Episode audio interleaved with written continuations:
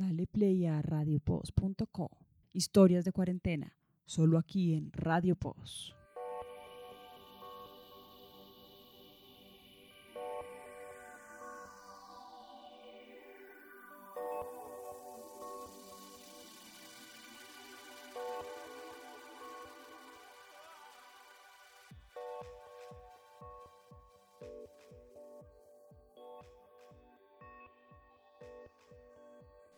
Hola nuevamente.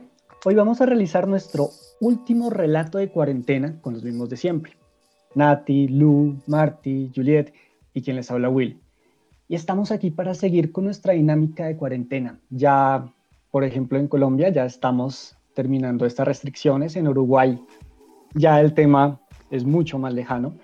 Y es que ya para este último episodio y en esta oportunidad queremos hablar sobre un tema que ha aparecido en varios medios de comunicación y en nuestras conversaciones durante la pandemia, y es sobre qué onda con el medio ambiente en esta situación. ¿Sirvió que hubiésemos estado encerrados tantos días? ¿Acaso la naturaleza y los animales recibieron algún beneficio con nuestra poca presencia tanto en el mar, las vías terrestres o aéreas? Lu, ¿tú cómo has percibido el tema? Pues el problema es demasiado profundo yo lo veo demasiado profundo, tanto de forma como de fondo. Y desde mi punto de vista personal y no profesional, porque pues yo no tengo conocimientos profundos en temas de medio ambiente, pero desde lo que uno puede ver a su alrededor del entorno y de los medios y de el impacto que uno tiene en general, yo la veo complicada. Por un lado, uno sale a la calle y en algún punto se va a encontrar botada una tapabocas o unos guantes o va a encontrar ese tipo de residuos en la calle. Entonces, desde ahí ya empiezo a pensar, bueno, eso ya es un rollo porque eso me da a entender que la gente no sabe disponer de esos residuos de una forma más o menos adecuada. Y yo creo que si nosotros saliéramos a la calle hoy y le preguntáramos a la gente, ¿usted sabe cómo, qué hacer con esos residuos y dónde ponerlos y a dónde llevarlos? Yo pensaría que muchos nos van a decir que no. Tal vez entre nosotros, acá que estamos hablando, sepamos qué hacer con eso, pero, pero creo que hay una gran cantidad de gente que no tiene muy claro qué hacer. Eso desde como desde uno. Y por, y por otro lado, em, si uno se va como un poquito, agranda un poquito el espectro, pues el consumo de energía sigue siendo alto, lo trasladamos, pasamos de la oficina para la casa, entonces seguimos consumiendo igual energía, seguimos gastando un montón de cosas, ahora pues con el miedo de uno de uno recibir contagio de algún punto, pues uno volvió a comprar cosas empaquetadas, entonces más plástico. O sea, hay un montón de cosas que, que, que seguramente no nos van a ayudar a cambiar o no despejan la situación del medio ambiente ni en Colombia ni en el mundo. Todo es a raíz del consumo realmente, que nosotros no tenemos una idea muy clara de, de cómo cambiar el consumo para mejorar el medio ambiente, ni siquiera teniendo esta crisis encima. Bueno, y al final, digamos que teniendo en cuenta lo que dice Lu en términos del impacto que los humanos estamos generando sobre el planeta, pues al final nos damos cuenta que somos nosotros los únicos, la única raza que no es capaz de, vivir en convivencia. Eh, vemos que ahora hay muchos de los, de los animales que antes no veíamos están empezando a salir debido a que no hay tanto tráfico en las calles, de que no hay tanto gente bañándose en las playas, Em, digamos que ahora se sienten más seguros los animales de, de, salir un poco de las montañas, por ejemplo, de, Bogotá, ahí hemos visto animales como zorritos y ese tipo de animales que vivían eh, como en los cerros y pues han ido bajando cuando estuvimos confinados. Entonces, al final, pues sí nos damos cuenta que somos un poco la raza humana la que no aprendió nunca a convivir con la naturaleza y pues eso, eso, ahora que hemos estado un poco encerrados, pues ha impactado también en ese, en ese ecosistema que se ha generado. No sé si para los animales sea bueno o malo, porque al final, pues ellos van a pensar que ya no estamos y se van a volver, se van, van a salir con mucha más tranquilidad y cuando volvamos a salir, pues otra vez van a haber carros, otra vez va, va a haber gente, eh, digamos que en las playas, dejando comida, dejando residuos, pues que ellos comen de ahí pero pues al final siento que sí ha sido un poco positivo el hecho de que estuviéramos confinados, por lo menos en términos de consumo de gasolina, eh, digamos que el, transporte público y se ha, se ha, visto en ciudades grandes como Bogotá, como Nueva York, como ciudades como Beijing, en donde sí se ha disminuido el, impacto y el, impacto de carbono. Entonces, eh, pues digamos que lo que dice Luz, ¿verdad? Podemos tener un poco más de contaminación en términos de plástico y este tipo de cosas, pero eh, por otro lado, el tema de, las partículas de carbono ha bajado un poquito. Entonces, es como un, balance. Quién sabe ahorita cuando volvamos a las calles si, si todo va a volver a estar igual. Sí. Bueno, y un poco retomando lo que decía Marty, que hablaba sobre los animales que estuvimos viendo mientras estábamos confinados, eh, notamos que el ser humano en sí hace mucho ruido, ¿no? Y todas estas especies con las que vivimos de una u otra manera y no nos damos cuenta, eh, tuvieron ese espacio para, para salir y para hacerse notar un poco. Entonces en redes sociales vimos un montón de noticias em, de que estábamos viendo animales como zorros, arihuellas, jabalís, monos, patos, eh, delfines, cisnes en lugares que normalmente no se veían pero también hay que tener mucho cuidado con cómo circula esta información y qué tanto es eh, verdad o qué es, qué es falso, ¿no? Muchos de los posts también eran, eran mentira, entonces, eh, bueno, también como que a todos nos impactó mucho ver muchos animales en donde no los veíamos normalmente. Pero si bien es eh, positivo, fue positivo en ese momento, en la pandemia, y como que nos llamó la atención, yo creo que al final, al volver a la normalidad, a mí me preocupa el sobreimpacto que esto pueda tener, porque vamos a reaccionar de pronto tres veces más rápido para volver a tener, y más que todo económicamente, eh, volver a poder estar bien en cada país, ¿no? Entonces, eh, muy interesante todo lo que, como el impacto en que tenemos en los animales y eso, pero deberíamos crear una conciencia más a largo plazo y darnos cuenta de cómo eh, nosotros impactamos también su ecosistema, ¿no? Que también es el nuestro, pero no sabemos convivir con ellos al final. Entonces, eh, eso es un poco lo que pienso de estos meses donde, donde vimos tanta, tanta diversidad animal alrededor nuestro. Siguiendo eh, esta línea sobre los efectos en el medio ambiente relacionados con pues la actual pandemia del coronavirus, eh, yo quisiera agregar un poco esta reflexión que inició Lu eh, con el podcast relacionado con el incremento de las toneladas de desechos plásticos, porque, eh, pues como ustedes saben, pues para nuestra protección, ¿cierto? De los domicilios, para el equipo médico, los guantes plásticos, los trajes de protección, las mascarillas, eh, como son de un solo uso, pues eh, se aumenta la cantidad de desechos y pues actualmente no contamos con un buen sistema de reciclaje y pues esto tiende a llegar a nuestros eh, mares, a nuestras lagunas, a nuestros ríos. Entonces, esto es algo pues que tenemos que ponerle pues mucha atención. En Asia pues conocemos que tienen una grave problemática ambiental en estos recursos hídricos.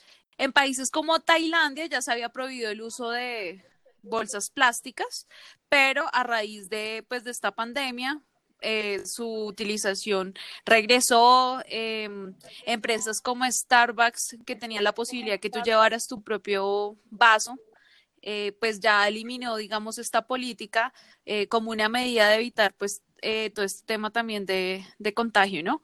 Entonces, creo que es importante también resaltar que hay gente, startups como Muse, eh, que están mirando en Singapur de qué manera pueden generar un sistema de domicilios que no utilice plástico, sino también pues otro tipo de material como acero inoxidable, cajas de bambú, ¿cierto? Como miremos cómo podemos ayudar pues al medio ambiente.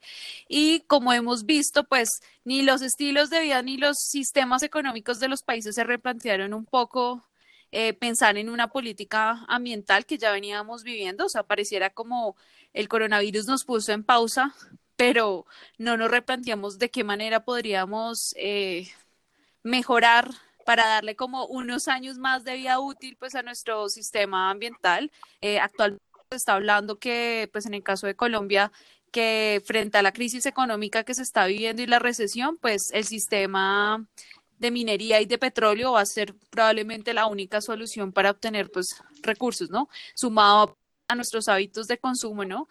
¿Qué tanta cantidad de basura no reciclable, por ejemplo, generamos? Si disminuimos también nuestra ingesta de proteína vegetal, el uso del carro, eh, de trasladarnos en aviones. No sé, son como muchas preguntas pues que nos generan eh, aquí pues en Radio Post acerca de, pues, de la cuarentena y cómo se está viendo afectado el, medio ambiente. Bueno, por otro lado está el tema del, del, dióxido de carbono y lo que estaba mencionando Marta hace un ratico. Y bueno, sí, claro que sí ha disminuido la cantidad de CO2 que estamos produciendo y lanzándole al, al ambiente. Y pues sí hay como muchos registros ya y hasta la NASA pudo verificar con imágenes y, data que sí, que estamos produciendo menos porque pues obviamente paramos una cantidad de cosas, paramos producción, paramos transporte, paramos muchos consumos que antes solíamos tener y pues igual sí, sí se puede ver como una caída global de la demanda de, de, carbón que será un 8% digamos que hay muestran como bastantes, como bastantes cifras en las que se puede, mm, en las que se puede ver que consumimos menos y que, y que estamos produciendo menos carbono. Pero yo sí vuelvo a la pregunta de eh, lo, lo, que estaba diciendo ahorita Nati antes de que yo empezara a hablar y es el tema de, bueno, y si de pronto nosotros no usáramos tanto los aviones o los carros o si empezamos a comer de una forma diferente, de pronto podríamos lograr un verdadero cambio de fondo, y era lo que yo decía al inicio, ver cómo, cómo podemos generar un cambio que de verdad sea trascendente y que funcione para la humanidad en términos de no seguir agotando recursos y en términos de, mantener como un espacio en el que se pueda realmente vivir y funcionar. Entonces sí creo que, bueno, sí, claro, está, está toda la evidencia, estamos produciendo menos contaminación, pero a las malas, como que a las malas. Y entonces no está pasando realmente nada que diga, yo sé que aquí a mediano plazo o a largo plazo se va a seguir proyectando esa disminución de producción de, dióxido de carbono y porque total, el dióxido de carbono no tiene más para dónde ir, ¿no? Entonces no, no se mete al ciclo natural, entonces no hay nada que lo limpie, no hay nada que lo saque, entonces porque ahí está eh, el asunto de, que sí está la disminución, pero bueno, ¿por cuánto más podrá hacer? O sea, estamos obligados, según dice Lu. O sea, no es una conciencia, o sea, no es como que hemos entrado en conciencia y estamos apoyando el medio ambiente, sino es más un tema de que estamos obligados. Sí, a las malas, de verdad. O sea, yo sé que, y ya muchos empezaron a viajar, a ir a la playa, a hacerlo de siempre. Pues, ¿qué? ¿Qué pasa? No está pasando realmente nada pues desde mi punto de vista no está pasando realmente nada. De pronto pueda venir un, un ingeniero ambiental y cachetearme y decirme, ey, ey, ey, tampoco es así, pero pues esa es mi forma de, de verlo desde, este, desde acá, desde mi, mi, mi visión.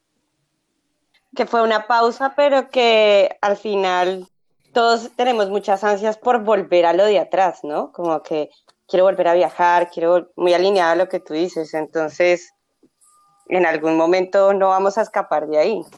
Yo recuerdo mucho que cuando hablamos con Germán Calderón en el, en el podcast de, de local, él hablaba que uno de sus costos como implícito ahora era todo el tema del domicilio, que tenía que buscar también cómo ayudar al medio ambiente con todo el tema de los empaques. Entonces, si bien hay cosas que no, que no vamos a poder tener injerencia y poder manejar, si con un poquito y un granito de arena como lo que está haciendo él, podemos empezar a ayudar al medio ambiente, ¿no? Al menos tratando de buscar un lugar en donde tengan empaques que se puedan reciclar, que no hagan tanto daño al medio ambiente.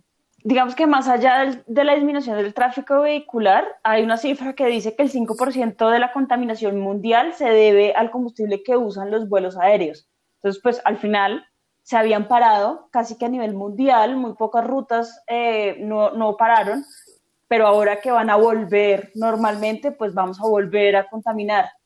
Entonces, pues al final volvemos a, a la nueva normalidad, es como lo mismo, pero con tapabocas. Contaminando un poco más, porque si es desechable, terrible. Bueno, y ya que hemos tocado algunas de estas acciones eh, tal vez en algún momento esperar que todo un conglomerado social y estatal cambien es algo que nos gustaría, que nos encantaría, pero igual cada uno como ser humano debe ser consciente de su aporte desde su propia experiencia. Es decir, si yo estoy caminando por la calle, me cansé de un tapabocas que es desechable y lo tiro a la calle, eso ya es un asunto que tiene que ver conmigo, pero que está influyendo a todas las personas. Además del tema sanitario, también hay un tema que es ambiental. Y pues hay que ver qué es lo que tiene cada uno, qué es lo que puede proponer o las pequeñas acciones que tiene uno que al menos servirían de ejemplo para otras personas. Y estoy hablando también de un modo un tanto idealista. Yo, por ejemplo, dentro de mis pocos aportes ha sido el montar bicicleta antes de la pandemia para evitar el uso o el consumo del transporte convencional y pues también he querido dejar de comprar productos con empaques que son un desperdicio de plástico o papel si no cumplen con esa condición de ser lo más sencillos en su empaque, pero que aún así cumplan con lo que es el tema de sanidad y que aparte de eso también sean eh, útiles, yo lo desecho. Yo dejo a un lado eso y opto por algo que sí sea mucho más amigable con el planeta. Bueno, la verdad es que, pues obviamente estamos usando tapabocas eh, que se lavan, no tapabocas que se desechan, sino pues usamos el mismo tapabocas, digamos que ahí ya hay un, un impacto positivo, pues porque el uso del tapabocas se volvió eh, indispensable en estos momentos. Adicional, eh, estoy apoyando mucho todo el tema de negocios locales, más que cadenas grandes, tratar de comprar a, mercados campesinos y ese tipo de cosas, más que comprar en, en cadenas grandes que te mandan más y más bolsas. Estos mercados tratan de usar como bolsas reciclables o no traen bolsa y tú sacas tu propia bolsa. Entonces, digamos que pues ahí se reduce un poco el uso de plástico. Eh, por ahora, digamos que esas han sido las medidas que hemos tomado y adicional, pues antes de la pandemia siempre me movilicé también en bici, entonces pues ahí hay una reducción en temas de transporte como el tema del transporte, pues, pero ahora que estoy trabajando desde casa, pues no estoy generando, digamos que, ningún tema de, de transporte en este momento. Bueno, yo también estoy por el lado de los tapabocas reutilizables. Otra cosa es que sí he traído a mi familia el hecho de de disponer mejor de los residuos, porque sí veo que hay como una confusión en cómo, cómo usarlos, dónde ponerlos, qué hacer con ellos, e y, no solo los tapabocas o los guantes, es como, como había una cosa que de todas formas queda y hay gente que no sabe qué hacer con el icopor, por ejemplo, eh, hay gente que no sabe que, que, que, puede poner, que si lava muy bien ciertas cosas las puede poner para reciclaje, bueno, en fin, eh, como he tratado de traer eso en este punto a mi casa. Y yo no monto bicicleta, pero es por una condición eh, de salud que no puedo montar bicicleta. Pero en lo que yo pueda hacer a pie, lo haré, lo hago a pie y el resto sí en transporte público. No tengo planes como a mediano o largo plazo de tener un carro, de tener una moto. No lo veo como muy viable pero si pudiera, o sea, me iría por una bicicleta eléctrica, que es lo que puedo hacer yo desde mis posibilidades biológicas. Entonces sí creo que, que eso sería, porque realmente de pronto puede venir alguien a contarnos también qué otras opciones tenemos para, para, no, para no seguir sobrecargando el ambiente.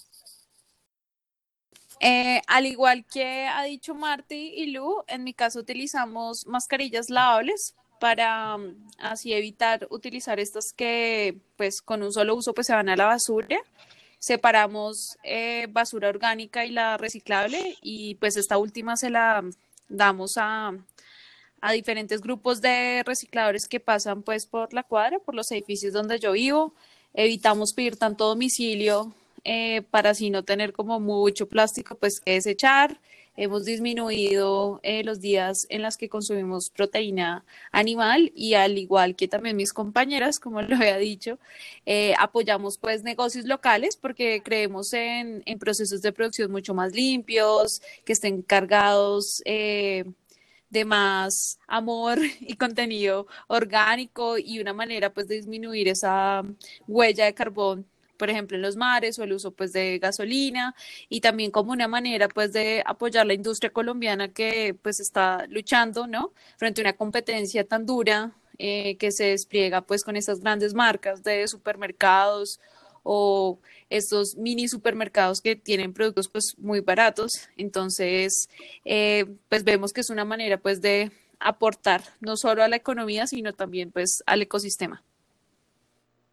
Bueno, yo por mi lado no he hecho algo muy distinto a lo que ustedes están haciendo hoy, bien sea con las mascarillas reutilizables, que no solamente la he comprado yo, sino también en la empresa que trabajo nos dan una, nos los dan como dotación, que me parece también positivo. El buen uso de, pues como de los residuos o aprender un poco a, a, trabajarlos, porque también hay que aprender a hacer esa distribución para saber qué se recicla o no. Eh, en Uruguay a mí me impacta muchísimo que en las grandes superficies hay mucho uso de plástico, todas las verduras las reempacan en, en contenedores chiquitos, todo está como reempacado en plástico, entonces eh, yo soy fan de ir a los mercados los domingos, donde pues obviamente es más fresco y, y bueno, digamos que es una forma también de aportar a la gente y a su, y a su economía, porque viven de esto.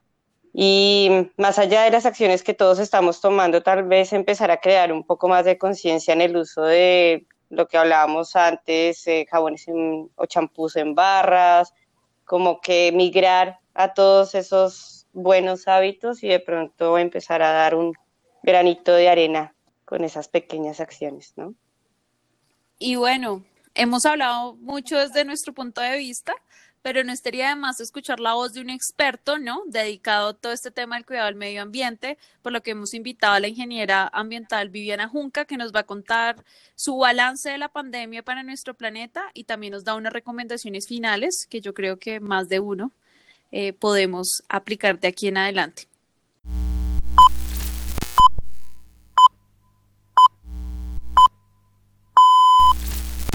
Bueno, de las consecuencias ambientales más representativas durante la pandemia, ahora en la reapertura económica, es sin duda la alta tasa de generación de residuos sólidos. O sea, un retroceso frente a lo que se venía adelantando en cuanto a la separación, aprovechamiento y en el tema de la restricción, especialmente en los plásticos de un solo uso. Eh, pues por, por, atender todos estos protocolos de seguridad y asimismo eh, al aumento de los domicilios y las compras online se ha aumentado el uso de la bolsa plástica, los cubiertos, los vasos y, y asimismo las normas en muchos lugares como en Italia, en California, que habían tenido unos avances importantes en la restricción del uso de este plástico, del plástico de un solo uso, eh, congelaron la obligatoriedad de separar los, los residuos en sus hogares y presentar los residuos al operador de aseo separados, dado al, a la alta tasa de contagio, especialmente en aquellos hogares que tenían algún paciente con COVID o sospecha. Entonces de allí se, hay una tasa muy grande de residuos aprovechables que se dejaron de, reintegra, de aprovechar y reintegrar al proceso productivo. Asimismo, todos los residuos peligrosos que se generan de los elementos que se han usado para atender la emergencia, tanto a nivel instrumentación médica, eh, los tapabocas, los guantes, las mismas pruebas del COVID. Otro aspecto importante es que, pues dado a, al aislamiento y a la falta de, la presencia institucional y la falta del control por parte de las autoridades ambientales, se ha disparado el tema de la minería ilegal en el territorio, especialmente en Colombia. Y a su, a su vez tuvimos la mayor tasa de deforestación en el Amazonas. Y eh, paralelo a esto también aumentó el tráfico ilegal de especies exóticas en nuestro país y a nivel mundial.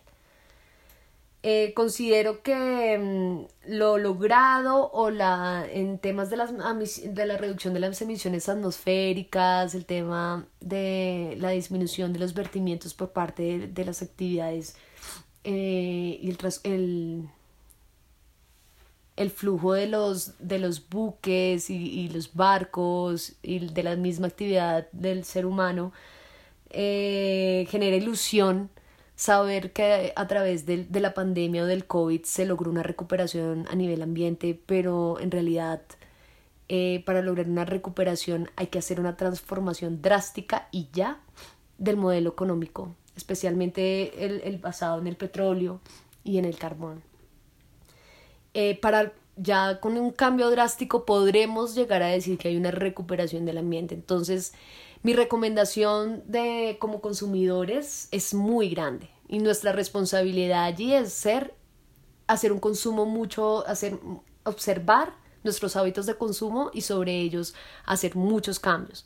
Desde, desde, la, desde lo que vestimos, desde lo que consumimos, desde lo que compramos, eh, empezar a tener esta reflexión y ser conscientes del impacto que tenemos sobre el ambiente y también exigirle a las marcas, exigirle a las industrias criterios de sostenibilidad, mucho más allá de un sello, que los que, o sea, poder elegir las marcas o las empresas, apoyar lo local, en lo cual tengan una responsabilidad social y ambiental genuina. Con ello podemos poco a poco generar cambios, hacer un uso eficiente del agua, hacer la separación de nuestros residuos, poder incluir temas de aprovechamiento, por lo menos en los residuos orgánicos en casa, y esto transmitirlo asimismo a, las, a los niños y a las futuras generaciones, porque estamos al borde de la línea del no, de la línea del no retorno.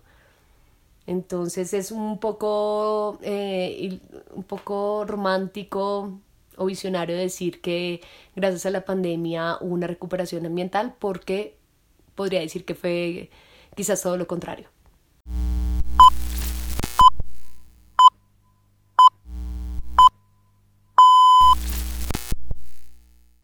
Bueno, y como Vivi lo dice en sus audios, eh, a pesar de que hubo un impacto positivo también y hay uno negativo, creo que nosotros también lo hemos hablado a través de esta conversación.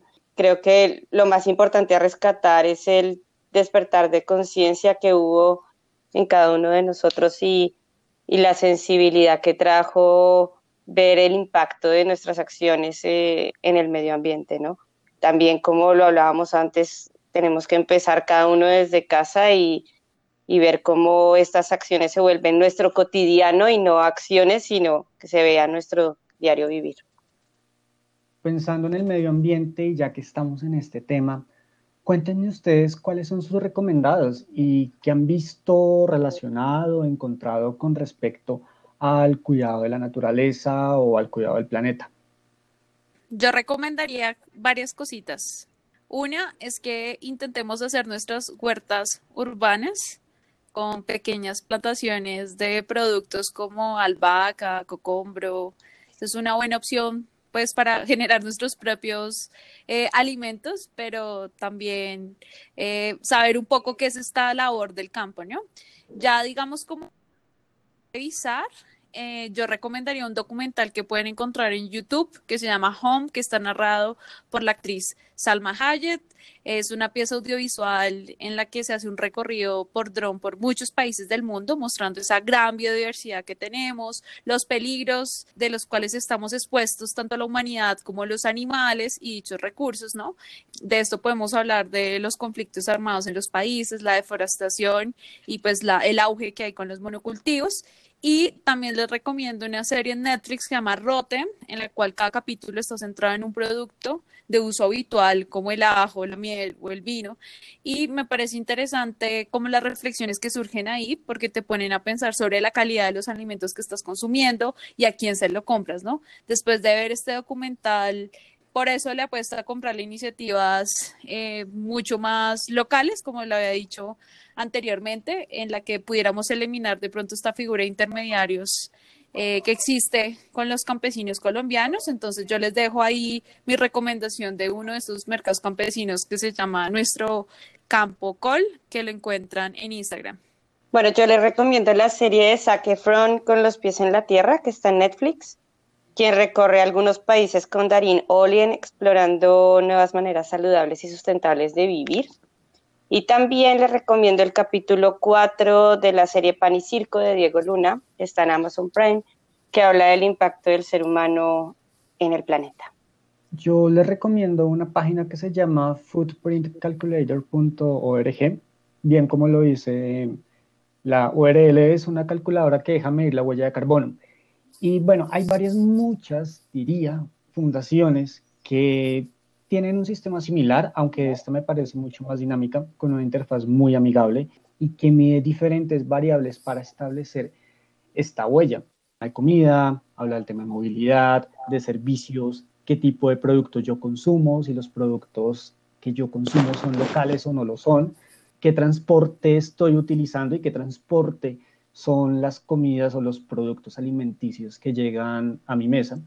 Y uno lo va llenando mientras va viendo las gráficas y al final se encuentra con una realidad y es que personalmente eh, la huella de carbono tiene mucho que ver con muchos elementos y ahí es cuando uno se da cuenta como, uy, no, tal vez en algún momento podría ir cambiando ciertos hábitos que sean mucho más amigables. Entonces les recuerdo que es footprintcalculator.org y esa sería mi recomendación. Yo les puedo recomendar en, Facebook e Instagram eh, una página que se llama La Bioguía ahí hay de todo, o sea, realmente es como, como una página con un blog en el que se pueden encontrar muchos consejos para, para lo que les había comentado del manejo de residuos, de pronto para ahorrar un poco de energía eléctrica, eh, como que hay muchos tipos de tips para uno seguir cuidando del medio ambiente. Está la bioguía.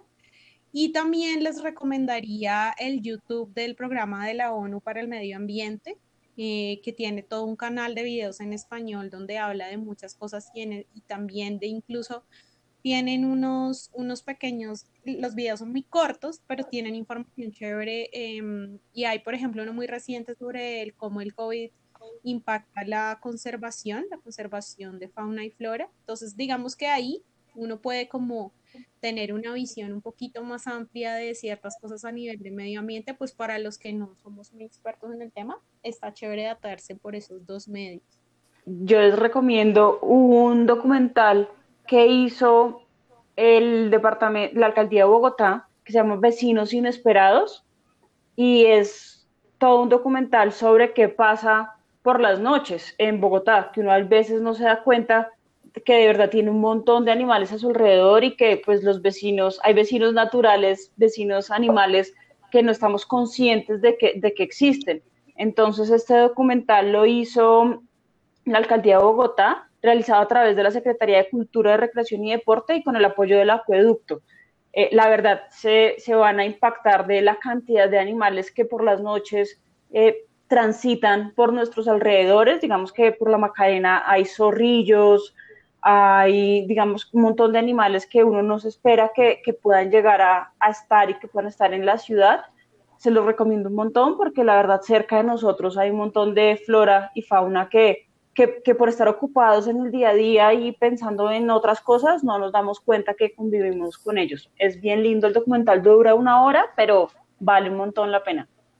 Se me olvidó hacerles una recomendación más y fue algo que me enviaron esta mañana y es una página que pueden eh, tipear en este momento, apartamentos, apartamentoselrío.com. Es un proyecto liderado por una empresa em, privada, pero es una página muy interesante que es como bienvenido al primer proyecto amoblado con la basura que se encuentra en el río Bogotá y es como todo lo indeseable que ustedes se puedan imaginar en un apartamento súper lindo, eh, pero todo con toda la porquería que le botamos al río. Entonces creo que ese vale la pena porque bien, o sea, creo que toda la, todas las personas de algún modo terminamos botándole cosas a este río y es impactante ver como todo el tipo de cosas que botamos ahí, toda la porquería que, que, que dejamos. Entonces, si quieren, si quieren chismosearlo, apartamentoselrío.com. Y con la recomendación de Lu, llegamos al final de este relato de cuarentena y de nuestra temporada dedicada a este tema. Eso sí, no quiere decir que vamos a estar en pausa. Al contrario, vamos a retomar algunas de nuestras recomendaciones en libros, podcasts, películas y en nuestro tema predilecto, que es la música. Así que nos escuchamos en el próximo episodio de Radio Post.